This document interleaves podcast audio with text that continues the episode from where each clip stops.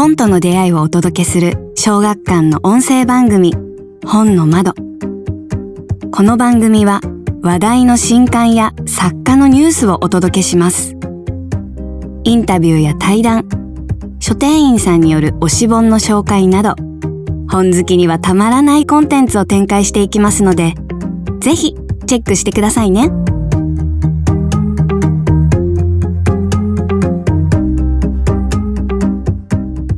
小学館文芸チームのポッドキャスト本の窓。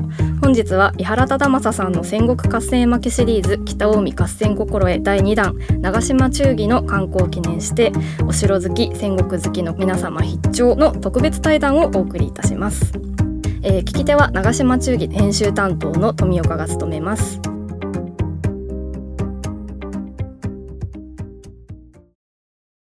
スペシャル対談。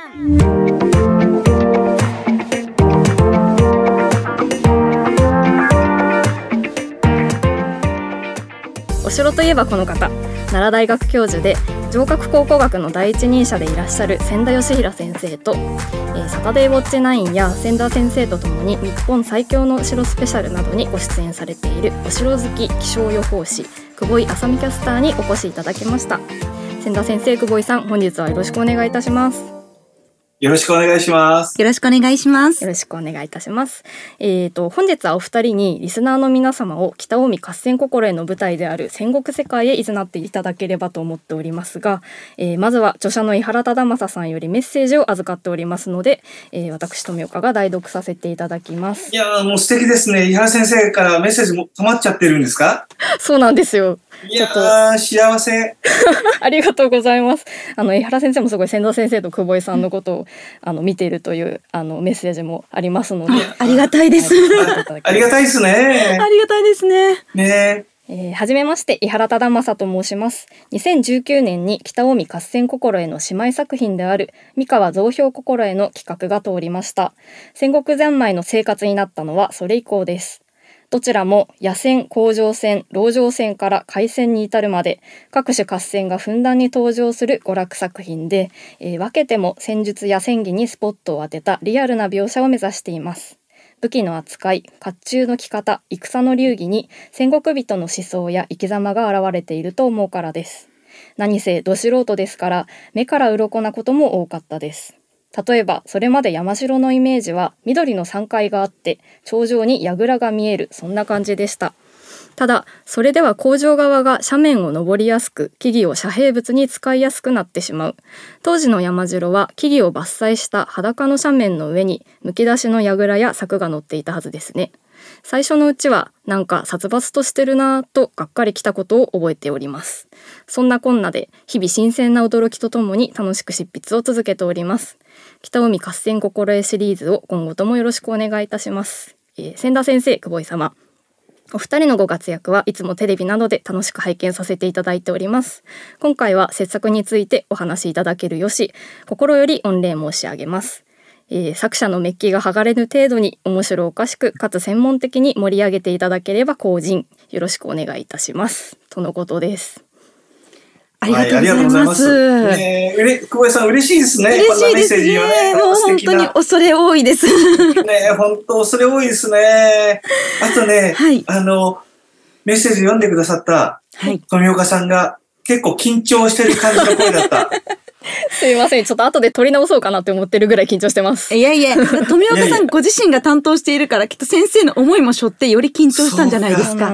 そうか、思いがね、乗っかってたわけですよね。そうですね。なんかあの、富岡さんとしては、私に代読してほしいっていうふうに思ったらしいんですけれど、井原先生から、いや、それは富岡さんから言ってくださいって言われたそうですよ。そりゃそうですよね。そこの思いをね、俺の思いを受け止めて、呼んでくれと。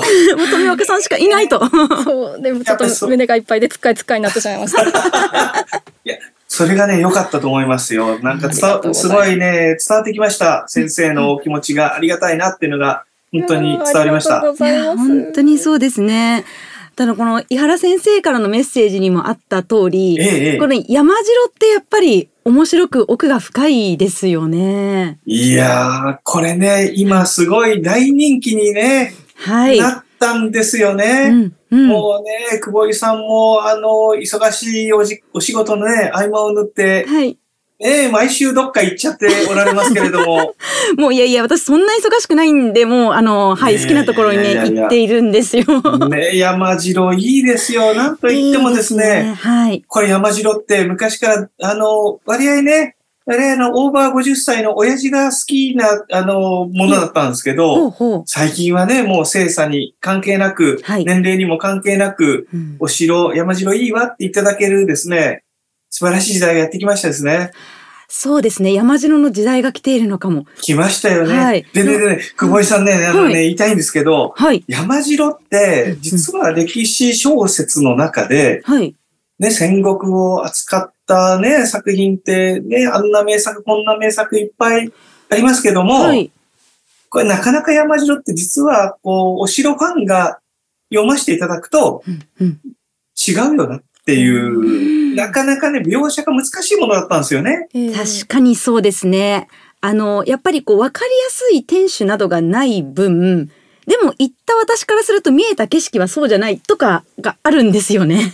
ねえ。ですから、あのー、ね、最近までの大河ドラマなんかでも、ついこの間まで、はい、まさに今回のですね、あの作品の中にも出てくる、あの、信長と浅井長政が激突したあの頃のお城でも、はい、めちゃめちゃ石垣のあるお城として描かれていたりとか、はい、で、某なんとか局のあの、なんですか、1年間ぐらい歴史のドラマをやるっていうのはありますけど、はい、あれでも、例えばね、この中にも出てきます横山城とかで、秀吉がバーンってね、そこの周りでいると、もう、瓦吹きのお城がそこに作られていてとか、うん、うんそん、つい最近までそんなんだったんですよね。そうですよね。いや、その時代、その場所、それはないだろうってなってしまいますよね。ねですから、あの、最近は本当にこういった戦国の、あの、山城のことに詳しい、これ、あの、方が増えましたので、はい。これね、井原先生をはじめとして作家の先生方大変ですよ。もうむ、昔みたいに書いてたら、これ違うじゃないってすぐもう言われちゃうわけですよね。はい、そうですね。山城人気が高まって、山城に行ったことがあること方が増えてるからこそ、クオリティを求められるようになりましたね。ねだから、あの、誰とは言いませんけど、例えば、あの、久保井さん、かっこ加盟の方とかですね。はい。はい、お城へ行くって言って、普通の方だったら、天守が立っていて、なんか櫓があってって、そういうところがお城ってね、思われる方もまだまだ多いと思うんですけど、はいうんうん、もう久保井さんがあのアップしている写真とか見ると、はい、ただの廃墟に行って、なんか超嬉しそうなわけですよね。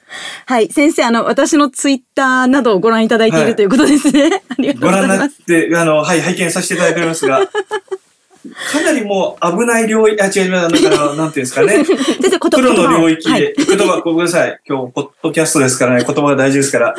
プロ領域で、もう本当になんていうか、これぞお城を楽しむ真髄っていうのか、うんうん、ね、そういう世界にね、行っていただいて、っていうかね、もう多くの方がね、それ楽しんでいただいて、もうお城好きで言うと、はい、もう最終段階ですからね。あ、最終段階。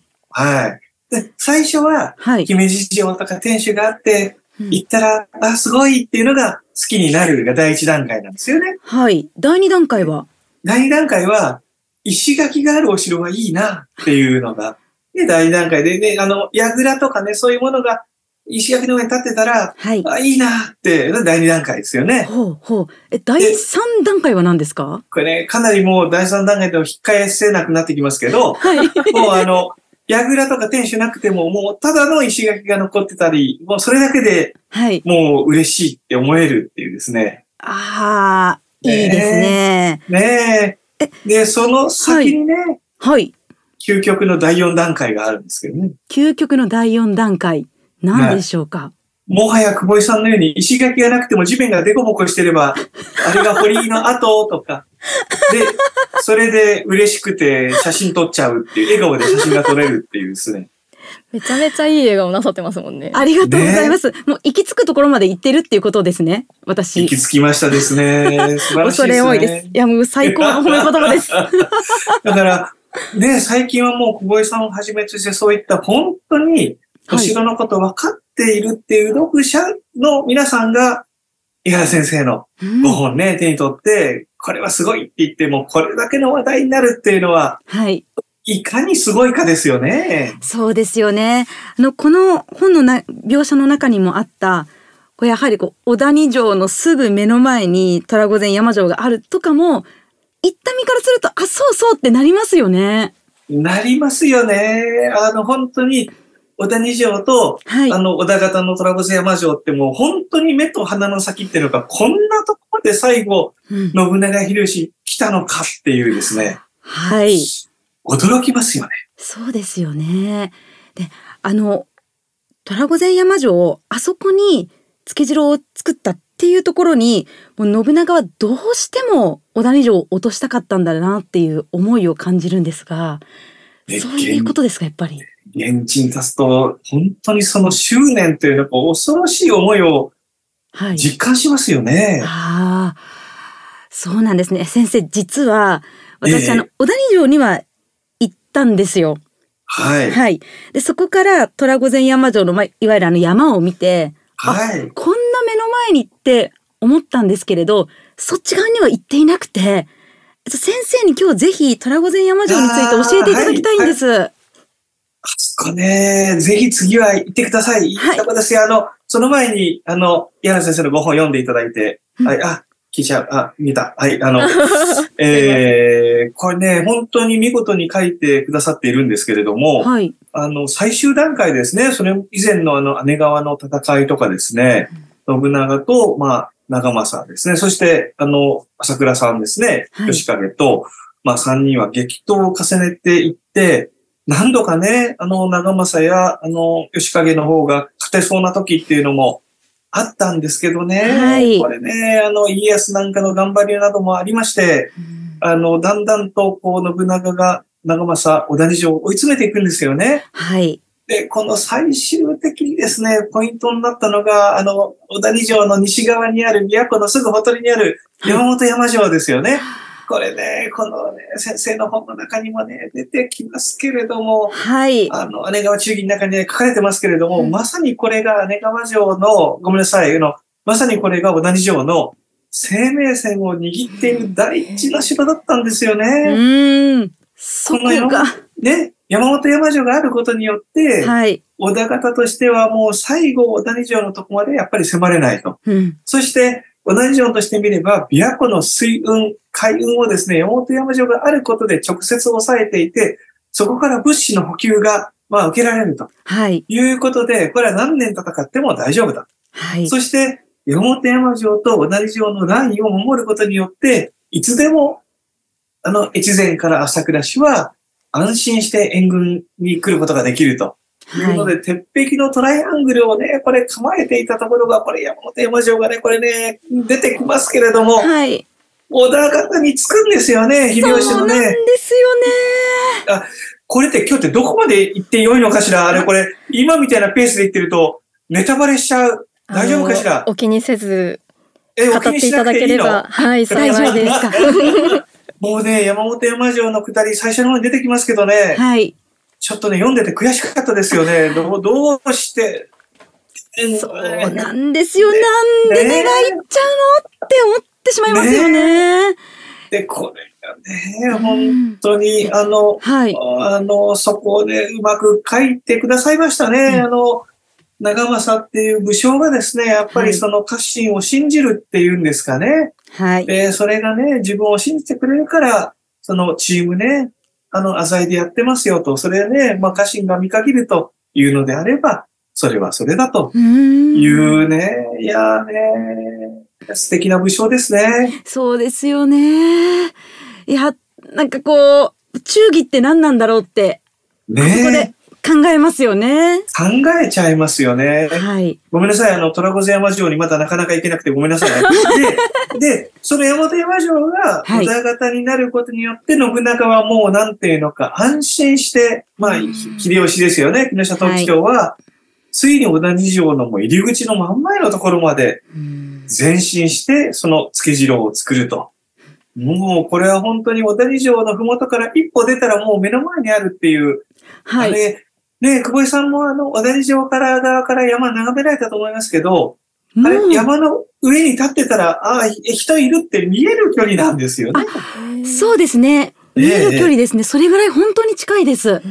ねえ。だから、戦国のお城をめぐる戦いで、その相手のお城を封じ込めるために、はい、まあ、付け城っていうのは、各地で随分作られましたけれども、はい、全国にある多くの付け城の中でも、あれほど敵の本拠のお城、まあ、つまりこの場合、小谷城に近いところに、敵対した側が付け城を築いたっていうのは、ちょっと他には多分例ないと思いますね。なるほど。あの、今パッと思い浮かんだのが、こう、小田原城、あの、豊臣秀吉が北条をした時の小田原城と、ね、はい、そうですよね。で、こう、一夜城って言われる、石垣山城。あれ、だいぶ遠いですもんね。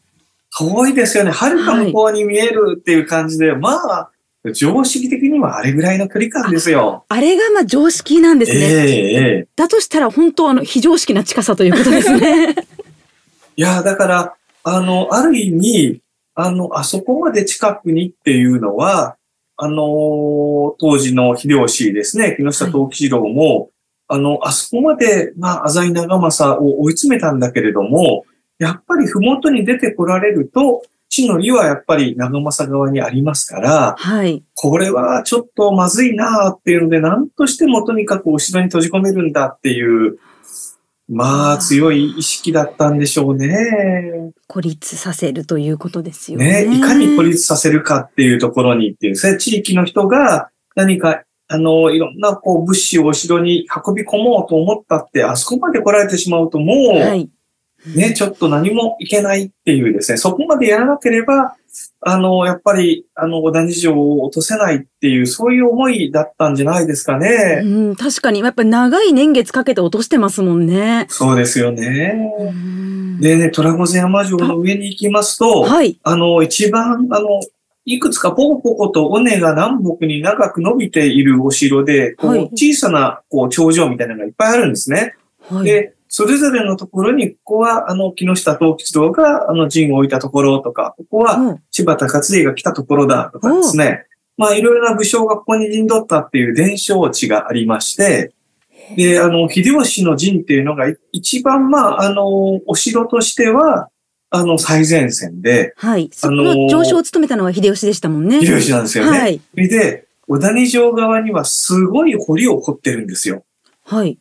で、つまりですね、あそこまで行って、立地から言うと、もう小田型、もう圧倒的有利と、もう小田二条の浅井長政や、まあ家臣たちをですね、もうお城の中に追い詰めた、閉じ込めたっていう感じに見えるんですが、はい、実はあれほどの横堀っていうのが強力な防御施設を作ってるっていうのは、はい、これはあの、こちら側のそのトラゴゼ山城を逆襲される恐れがあるっていうですね、ものすごい緊張した気持ちを持っていたっていうのがよくあ現れてるんじゃないかと思うんですね。はあ、なるほど。ええ。追い詰めている側だけどまだ危険だっていう思いがあったっていうことなんですね。だから、あの、全然あの、長政や、はい、その長政の家臣たちですよね、与一郎たちっていうのは、もうね、もうダメだって諦めたわけじゃなくて、はい。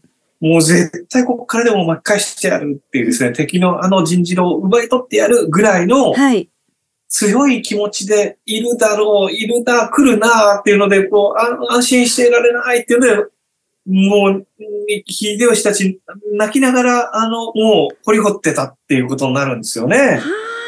確かにそのまだ希望を持っている気持ちというのがよく描かれていましたよね。そう、だから、洋一郎のような、はい、もう最後まで忠義を尽くす浅井を、の家をこれからも盛り立っていくんだっていう家臣たちが、はい、あの厳しい状況になっても、まだまだいて、すごい強い力を持ってたんだっていうのが、あの、攻めた小田型のその砦を見ることでよくわかるなっていうふうに思うんですよ。はあ、そちらを見るからこそわかる。ええええ面白いですね。いやだから。行かなきゃ。ねえ、で、ぜひぜひ、だから、はい、あの、本当に、あの、平先生が、あの、書かれた姉川忠義の世界のですね、はい。あのー、非常にもう、当時としてみれば、客観的に言えば非常に劣勢に追い込まれてるんだけども、いやいや負けないと、忠義を尽くすんだっていうですね、浅井の家臣たちっていうのが、はい、まあ、いかに、あの、信長たちにとって恐ろしい存在だったかですね。あの、まさにこの、矢原先生描かれた世界っていうのが、はい、あの、実際の城跡にも、これ、実感できるなっていうふうに、あの、思います。はあ。なんか、その話を聞いて、お城に行くと、また味わいが変わりますね。ねえ、ですからちょっとね、あの、トラゴゼ山城にもこの姉川中期のいくつかのシーンをちょっと抜き書きして看板で立てといてほしいですよね、これね。それ素敵ですね。ね。はい。あの、例えばこう、秀吉の陣があったところにそれをか立てたりとか、そうそう。ありますよね。あと信長がいたところにもまた一部抜粋して。そうそう。うん、面白いですね。なんかね、そういうの、はい。えー、ぜひ、小学館さん、やりませんか、はい、そういうなんかイベントって。ちょっと明日、問い合わせから始めます。でもすごいいいですよね。臨場感を持って白、ね、なんかその、さっきあの、最終段階がもうデコボコを見るだけで興奮できるっておっしゃってたんですけど、そのなんかこう、想像力のこう、ちょっと助けみたいなものとして、立てとくとすごくいいかもしれないです、ね、そうそう。いいと思います、ね。いや、だから、やっぱりあの、井原先生のこのご本生まれた、もう読者の方がね、この本を手に取っていただきながら現地訪ねていただいて、はい。そのね、その場所に立ってね、このそのシーンをね、いいですね。私も読みたいし、みんなで読みたい。はい。オセロ訪問読書会みたいな。最高ですね。あの、デコボコっていう意味だと、そのトラゴゼン山城って、いわゆるまあ、その戦いのために織田二条を倒すための城だったんですけど、すごい急な切り岸があったりとか、あと簡単に入れないような、まあ、入り口の工夫なんですけれど、こう増型小口もあったりしたって聞いたんですけれど、そうなんですか？いやそうなんですよ。あの、特によくできてるのは、信長の陣の後だと、あの、本陣を置いたところっていうのは、はい。まあ、本当に後のの増型に発達していくような原型が、現地も、これもわずかな土地の段差ですけどね、はい、なんですけど、デコボコを心の目で見ると、おお、これはマスガットネットだっていうのがですね、見えてきたりして、いやー、これね、よくできた人事路ですね。はあ。こうね、デコボコの何が面白いかって多分富岡さん今思ってるもしかしたら聞いてくださってる方も思ってるかもしれないんですけれど、はい、妄想がかきたてられるんですよ。ね 何もないからこそ。そうです。ええいやいや、それでね、あの、はい、本当にそこを楽しんで、あの、歩けると戦国のお城の後って本当楽しいんですよね。本当そうですね。ねこの小谷城も今度行くときには、与一郎の気持ちになって、虎御前山城を眺めたりとか。いいですよ。いいですよね。久保井さん、久保井さん、はい、小谷城の方はどうだったですか？お尋ねになられて。景色が本当に美しいなというのが印象に残っていまして、虎御前山城のような美しい山もなんですけれど、レイクビュー、琵琶湖が綺麗に見えて、琵琶湖の竹生島もよく見えるんですよね。えー、見えますよね。はい。あの、登った上からの景色の美しさ。あとは、結構石垣も残っていたりとか。ありますね。そこに苔むしていたりとか。ねえ。そうなんですよ。ですので、凸凹だけでなく、石垣も味わうことができるなという印象がありますね。いいですよね。で、あの、山の上の本丸のところには、あの、はい、御殿の礎石ですよね。柱を支えた基礎の石がまだ残っていて、大きな御殿が建っていたんだなとかですね、いろんなことはそう実感できますよね。そうですね。あの、この礎石って建物を建てるための柱を置く石なので、石が大きいと、まあ、おそらく建物も大きいだろうななるほど。そういった妄想の方法があります。ねえ。それでね、小田二条って、これもあの、全体は U 字型っていうんですかね。馬蹄形型。古いな表現が。はい、あの、ね、逆 U 字型になっていて、あの、向かって右側、あだから東側の尾根筋に浅井市のその、本、あの、本丸から京極丸からざーっとね、はい、長く伸びてるわけですよね。で、ね、あの、えっと、西側の尾根との合流するところが大津区って言ってる一番高いところで、はい。ここにね、あの、朝倉さんが助けに来て、西側のおね筋はもっぱら、あの、朝倉さんが夫人したんだっていうふうに、はい、伝えられるとこなんですよね。はい、はい。でね、これね、あの、小谷城行くたびにすごいなと思うのは、普通ね、久保井さん、やっぱり山の一番高いところに城主が本丸作るじゃないですか。あ、はい、そうですね。そこを信頼する、あの、朝倉市に任せて、自分たちはその前の方を守ってるわけですよね。浅井さんたちはね。はい。だから戦国の上にですね、まあまさに自分の背中を信頼する友に預けて、織田と戦うんだっていうですね。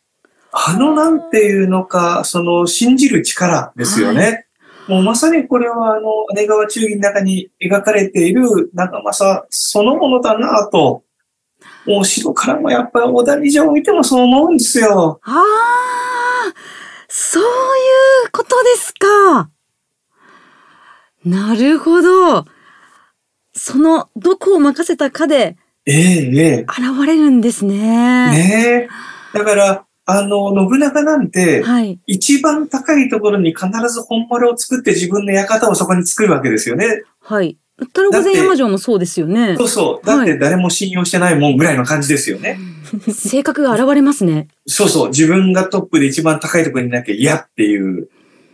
だから、なんていうのか、長政っていうのか、まあ、浅井家っていうこともあると思うんですけれど、はい、やっぱりその家臣たちを信じる。それから同盟を結んだ朝倉氏ですよね。えー、お父さんの代からですね、いろいろこう共同していろんなことやってきたっていう、そういった、えー、他の大名も信じると。はい、そしてそういう信頼の上に戦うっていうですね。いやー。いやただ、こう下克上だったりとか、はい、戦国時代って裏切りが普通に行われていたわけじゃないですか。ええええ。浅井朝倉のような関係の方が珍しかったんじゃないですか？本当珍しいですよね。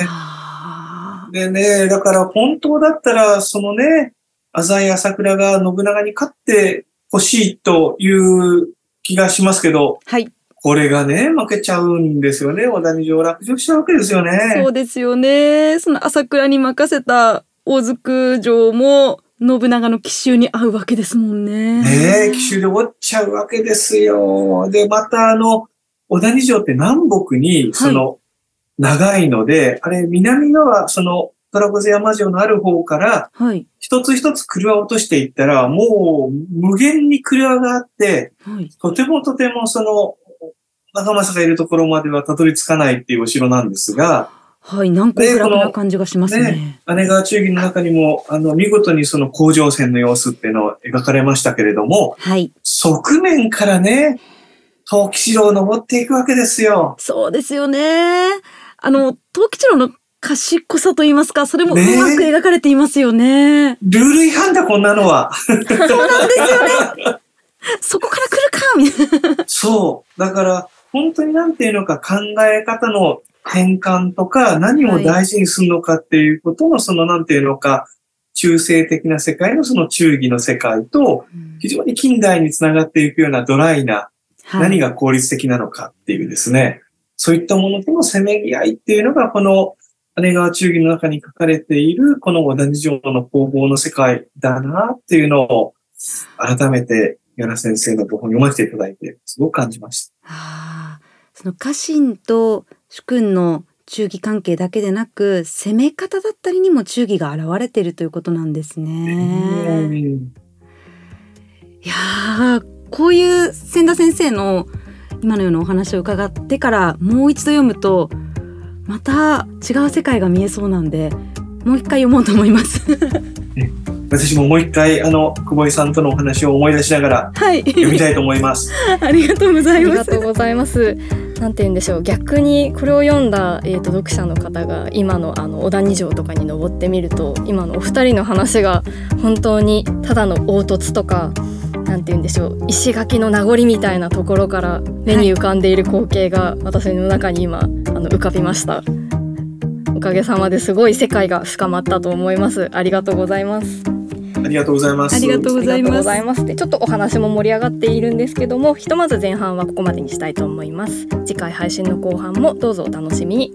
えー、小学館文芸チームのポッドキャスト本の窓次回配信日は来週木曜日の予定です。ぜひチェックしてみてください。